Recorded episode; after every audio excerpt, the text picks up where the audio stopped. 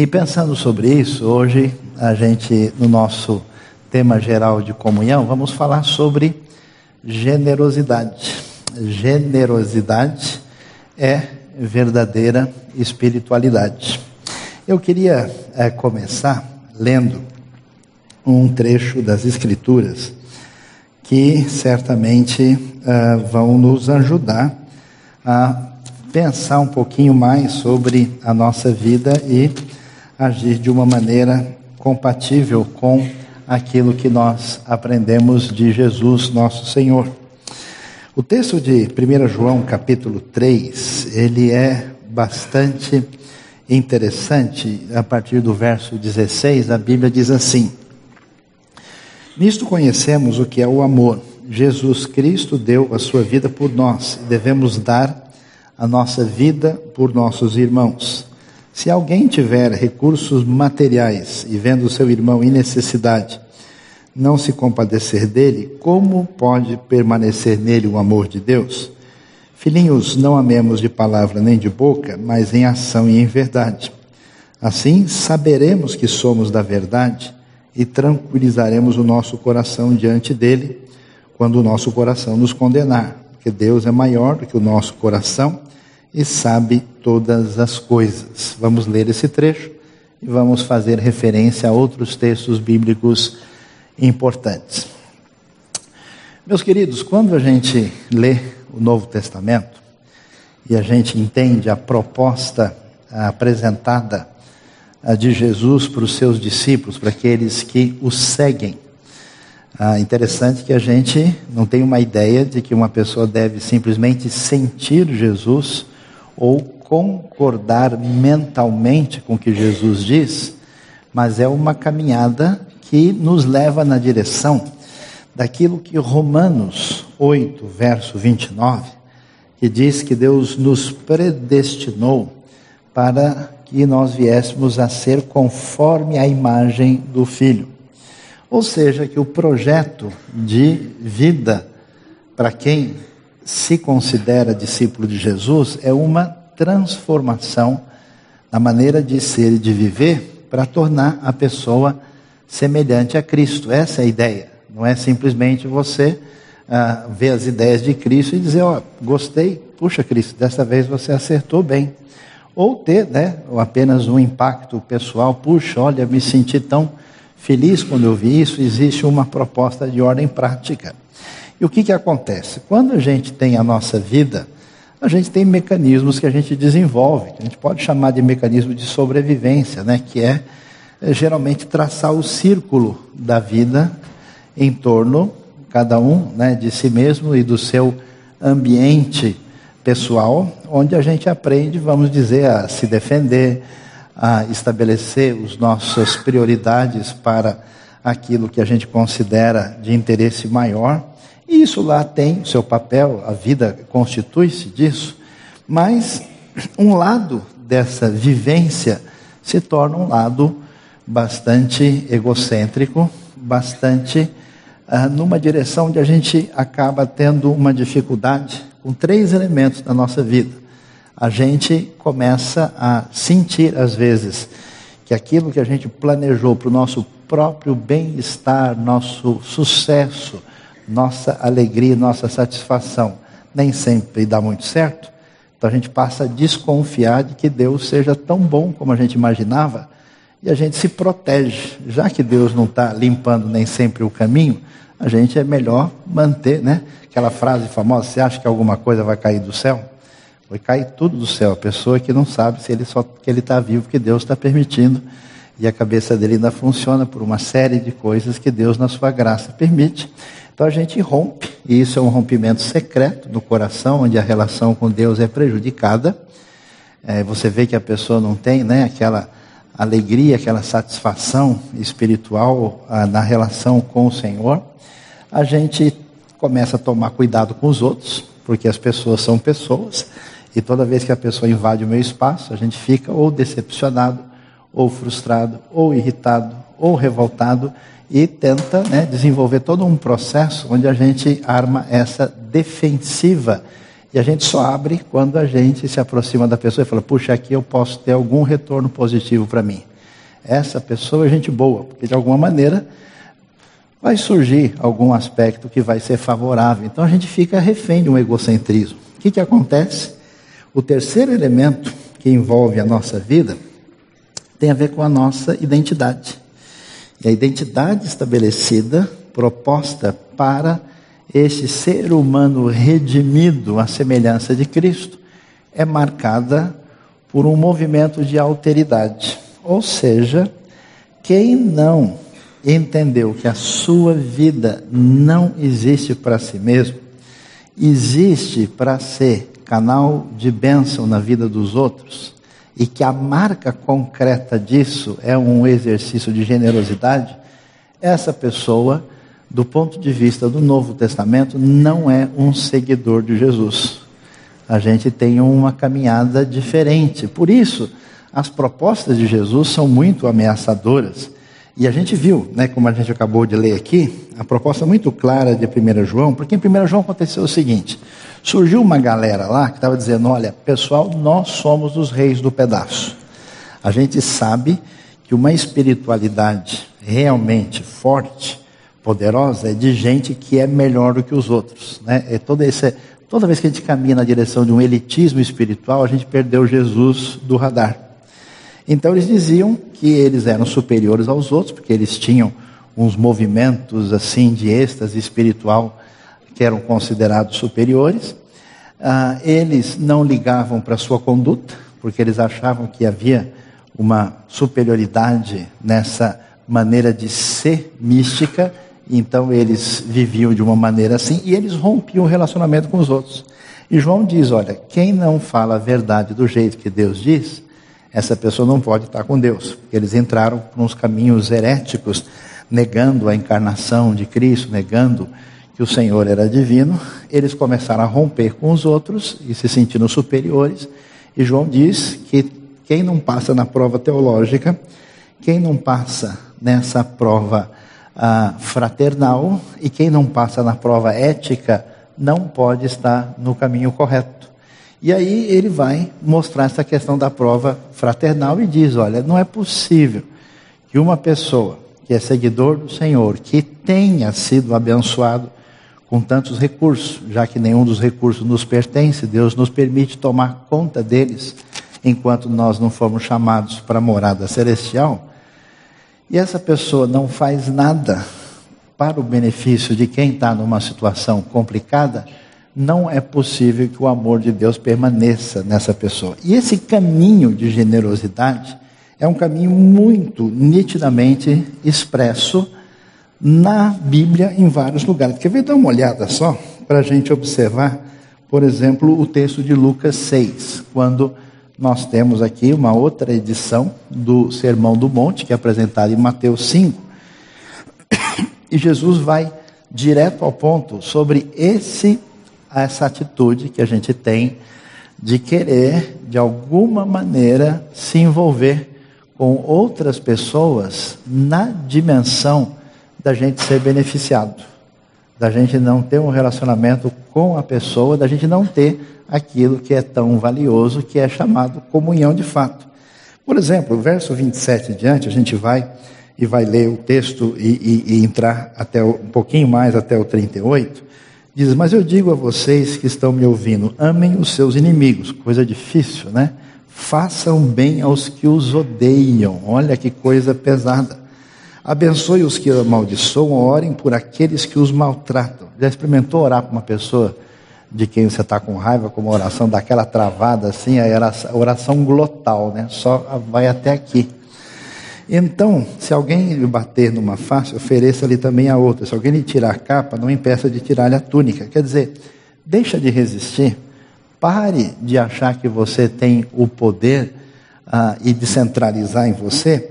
Ah, dê a todo o que lhe pedir, e se alguém tirar o que pertence a você, não lhe exija que o devolva. Como vocês querem que os outros lhe façam, façam também a eles. Que mérito vocês terão se amarem os que os amam? Até os pecadores amam os que o amam. E que mérito terão se fizerem o bem aqueles que são bons para com vocês? Até os pecadores agem assim. E que mérito terão se emprestarem a pessoas de quem esperam devolução? Até os pecadores emprestam pecadores, esperando receber devolução integral. Amem, porém, os seus inimigos, façam-lhes bem e emprestem a eles sem esperar receber nada de volta. Então a recompensa que terão será grande e vocês serão filhos do Altíssimo, porque Ele é bondoso para com os ingratos e maus. Sejam misericordiosos, assim como o Pai de vocês é misericordioso. Olha que coisa interessante na sequência. Não julguem e vocês não serão julgados. Não condenem e não serão condenados. Perdoem e serão perdoados. E é interessante o que vem depois, que parece que não tem nada a ver Deem e lhe será dado uma boa medida, calcada, sacudida e transbordante será dada a vocês. Pois a medida que usarem também será usada para medir vocês. A proposta do Evangelho é muito clara no sentido de mostrar para a gente que ser seguidor de Jesus, é caminhar na direção de ser isso ah, que nós vemos de caminhar na direção de ser em conformidade do seu filho, tem a ver com essa realidade de que Deus, naquilo que Ele é na sua essência, Deus, por exemplo, não precisava ter criado o universo, não precisava ter criado nenhuma criatura, nenhum ser humano.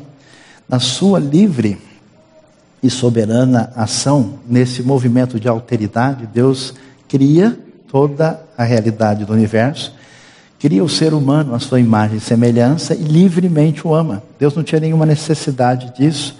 E esse movimento que sai do próprio Senhor e que se revela não só a partir da criação na Bíblia, mas mais imensamente, mais intensamente a partir da redenção, mostra um movimento de alteridade, de amor, de ir na direção do outro para priorizar essa pessoa de acordo com o jeito de ser que é a essência de Jesus. Então, para a gente, a gente precisa pensar nisso, porque nós temos tido uma influência tão grande de que a nossa relação com a fé, com Cristo e com Deus, é sempre um empreendimento de alto benefício para a nossa vida.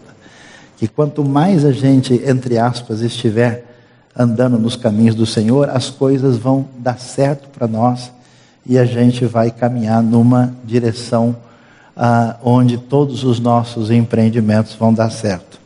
E a proposta da Bíblia é mostrar para a gente uma realidade muito valiosa e significativa: que você foi criado e você foi redimido de uma maneira que o seu coração e a sua vida nunca terá real satisfação nunca estará completo, não atinge o objetivo de Deus para a sua vida se você não for uma pessoa cuja realização esteja em doar, em ceder, e isso na prática acontece pela prática da generosidade. A gente não percebe isso, mas vocês não reparem que é interessante como a nossa sociedade, hoje tem até uma doença psicológica chamada a doença dos hoarders, né, que são os acumuladores. As pessoas vão juntando, juntando, juntando coisas. E, e, parece que isso tem um pano de fundo psicológico, onde a pessoa tem um medo de uma ausência, medo de algum tipo de uh, falta de recurso, de tal forma que ele vai criando uma necessidade psicológica nesse movimento anti-alteridade, onde ele vai juntando, juntando, juntando. É histórico o fato de pessoas que a vida toda juntaram um monte de coisas das quais não puderam nem desfrutar. É impressionante como a nossa sociedade, ah, através desses impulsos que são é, fortemente trabalhados para a indústria da propaganda, a gente sempre está chateado, insatisfeito e aborrecido até que a gente tenha aparentemente uma coisa a mais que nos complemente e nos faça sorrir de novo. E esse tipo de satisfação dura 5, 10 segundos. A gente precisa achar um sabor a mais, uma luminosidade a mais, uma centelha a mais. É um negócio completamente doido. Quanto mais as pessoas têm nesse mundo, mais insatisfeitas e aborrecidas elas se mostram. Por quê? Porque você está indo na direção contrária. Você não foi feito. Isso aparentemente faz bem, mas não faz. E Jesus rompe completamente com isso, porque a religiosidade dos dias de Jesus tinha se tornado uma religiosidade mecânica, uma religiosidade em causa própria, uma religiosidade cheia de justiça própria, tinha perdido esse foco maior, que é a sensibilidade na direção da misericórdia e do altruísmo. Por isso que quando o Espírito Santo age com poder, o que, que a pessoa sente? Vontade de doar tudo. É interessante ver o que acontece com os discípulos de Jesus. Eles sentem isso. Paulo, por exemplo, diz: Olha, se eu pudesse dar a minha própria vida para que os meus irmãos de sangue pudessem entender a realidade da chegada do Messias, eu faria isso.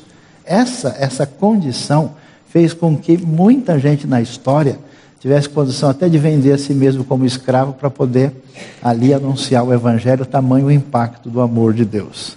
Isso não significa que todo cristão é chamado à pobreza. Significa que todo cristão é chamado à generosidade e que ele pode ter milhões de recursos à sua disposição, mas o problema é onde está o seu coração, onde está o foco da sua vida e que tipo de proposta ele tem em sintonia com a caminhada que Jesus nos apresenta. E olha, para a gente entender, isso não é uma coisa que você vê somente dos ensinos de Jesus. Quer ver umas coisas interessantes? O livro de Provérbios, que você pelo menos uma vez por ano precisa ler devagar, porque tem tanta pérola especial nesse livro que ensina a gente como é que a gente pisa na vida de maneira adequadamente. Ele vai dizer umas coisas para a gente no capítulo 11, muito interessante sobre essas questões. Veja, por exemplo, Provérbios claramente tem um foco em quem vive a vida de maneira adequada, que é chamada de justo. Essa pessoa é chamada de justo ali. E a pessoa que vive a vida fora de foco, que é chamada de tolo. O tolo não é uma pessoa sem inteligência, o tolo é uma pessoa inconsequente. É uma pessoa cuja atitude não considera a vida e age de maneira egocêntrica, impensada, irrefletida e paga caro por isso. Provérbios 11, por exemplo, vai dizer, a, a partir do versículo, por exemplo, 23, o desejo dos justos resulta em bem, a esperança dos ímpios em ira. Há quem dê generosamente e vê aumentar suas riquezas. Outros retêm o que deveriam dar, interessante, e caem na pobreza. Outros retêm o que deveriam dar e caem na pobreza. O generoso prosperará. Quem dá alívio aos outros, alívio receberá. O povo amaldiçoa aquele que esconde o trigo, mas a bênção coroa aquele que logo se dispõe a vendê-lo. Quem procura o bem será respeitado, já o mal vai de encontro a quem o busca. Quem confia em suas riquezas certamente cairá, mas os justos florescerão como a folhagem verdejante. Quem causa problemas à sua família dará somente vento, o insensato será servo do sábio. O fruto da retidão é árvore de vida, e aqueles que, aquele que conquista almas é sábio. Se os justos recebem na terra a punição que merece, quanto mais o ímpio e o pecador. É interessante destaque para os dois textos onde aparece a palavra generoso. A quem dê generosamente, e vê aumentar suas riquezas, outros retêm o que deveriam dar e caem na pobreza. O generoso prosperará, quem dá alívio aos outros, alívio receberá. É interessante a gente observar isso porque o amor e a graça de Deus que atinge a nossa vida e que nos faz caminhar em sintonia com Jesus se traduz de modo prático como uma espécie de exercício disso nessa prática generosa de doar de si mesmo. A gente está terminando o ano, nós estamos no final de novembro. Eu não sei se não valeria a pena você dar uma avaliada na sua vida. Em que medida o seu coração, a sua preocupação, o seu jeito de pensar e de viver é focado demais simplesmente em si mesmo e os seus problemas. Por isso que a gente desenvolve ansiedade, porque a gente está no centro de tudo. A gente considera, o foco é: eu sou o centro, Deus existe para me ajudar e as pessoas para me servirem. A ideia é inverter. Descanse, sossegue um pouco com a sua ansiedade e coloque-se em sintonia com a proposta de Jesus. quanto do que você é. Você é muito importante. O que você é como pessoa. Eu conheço gente que a atitude, o sorriso, o jeito de ser, a companhia pessoal marcam a vida de uma pessoa para sempre. Você tem muito a oferecer. Você tem dons, você tem talento, você tem capacidade. Está com o coração amargurado, tem aborrecimento, quer se vingar da vida. Para com isso, coloque aquilo que você tem para ser bênção no, na vida dos outros. Qual é a disponibilidade do seu tempo?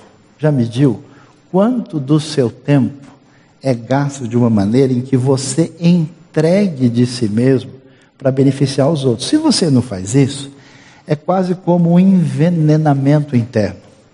É uma espécie de né, é, falta de oxigenação da sua saúde espiritual. Se a gente não vive de uma maneira a planejar e concretizar a nossa vida para amar os irmãos e viver de um modo que a gente perca da gente mesmo para o benefício dos outros, quer seja com aquilo que a gente é, com os nossos dons e talentos à disposição e com os nossos recursos entregues, a gente não chega em lugar nenhum. A gente não. Por isso que tantas vezes nós nos aborrecemos e ficamos cheios de justiça própria e temos uma atitude complicada. Eu acho tão interessante que quando ele diz é, não julguem os outros, em seguida ele, o texto de Lucas diz deem ele será dado e deem numa quantidade grande. Porque quando a gente não doa, a gente se sente o juiz da situação e por isso que tanta gente mete a boca em tudo. Quem mete a boca de maneira crítica, indevida, geralmente não contribui e não faz nada para abençoar a vida de outras pessoas. E eu quero terminar lendo agora na versão da mensagem, é, do jeito que o texto ficou, ficou bonito e forte. Eu acho que essa leitura deve seguramente abençoar a nossa vida nesta manhã. O texto diz assim: Digo a vocês, amem seus inimigos. Não esperem retorno das suas doações, nem da ajuda que prestarem. Garanto que nunca irão se arrepender. Assumam sua identidade criada por Deus. Procure, procure imitá-lo. Veja como ele se relaciona conosco, como ele é generoso e bondoso, mesmo quando fazemos o mal. Sejamos bondosos uns para com os outros, pois nosso Pai age com bondade com vocês. Não bombardeiem de críticas as pessoas quando elas cometem um erro, a menos que queiram receber o mesmo tratamento. Não pisem nos que estão por baixo, a situação pode se inverter. Tratem todos com bondade e a vida será muito melhor. Entreguem a vida. Vocês a receberão de volta. E não só isso, o retorno será de, cheio de recompensas e de bênção. Dar é o caminho, não ganhar. Generosidade produz generosidade. Queria que a gente pensasse, que quando a gente pensa em comunhão, a gente pensa apenas em laços afetivos emocionais. Né? E ser uma pessoa legal dar um abraço, cumprimentar, comer talvez uma pizza juntos, mas comunhão, de fato, na proposta do Novo Testamento é quando a gente intencionalmente escolhe na nossa vida nosso dom que Deus deu, a nossa pessoa que a gente é e os recursos para abençoar a vida dos outros. Meus queridos irmãos, é tão impressionante como uma coisa muito pequena atinge a vida das outras pessoas com um impacto impressionante que a gente não pode imaginar. Então eu queria que você pensasse como é que a sua vida pode ser generosa, como é que você pode gastar o seu tempo numa viagem missionária, num projeto de doação aqui mesmo na cidade de São Paulo. E você parar de imaginar que se você tiver mais, tiver mais recurso, tiver mais protegido, tiver seguro, tiver com tudo sob o seu controle, você vai ser mais feliz? Não vai.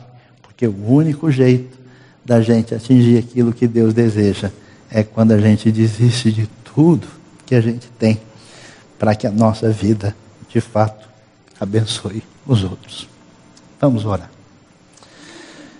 Deus bondoso, Pai, querido, obrigado pela tua graça, pela tua bênção e pelo poder do Evangelho na vida de tantas pessoas que têm se dedicado e servido a Ti. Abençoa os nossos queridos aqui da IBNU nesta manhã. E, ó Deus, o Senhor tem dado tanta coisa impressionantemente boa para a gente, nos dando vida, saúde, ó Deus, dons. Abençoa o nosso coração, visita a gente com o Teu amor profundo, o Teu amor que cura, o Teu poder indescritível meu Pai, não deixa a gente ser enganado achando que o poder está na nossa mão e que, voltados para dentro, a gente pode ir muito longe. Eu peço que o Senhor visite o coração de cada pessoa, conforme o Senhor conhece, ministre de maneira que eles sejam abençoados nesta manhã. Nós te louvamos, te agradecemos, pedimos a tua bênção e pedimos a ajuda tua do teu Espírito para caminhar com generosidade nome de Jesus. Amém.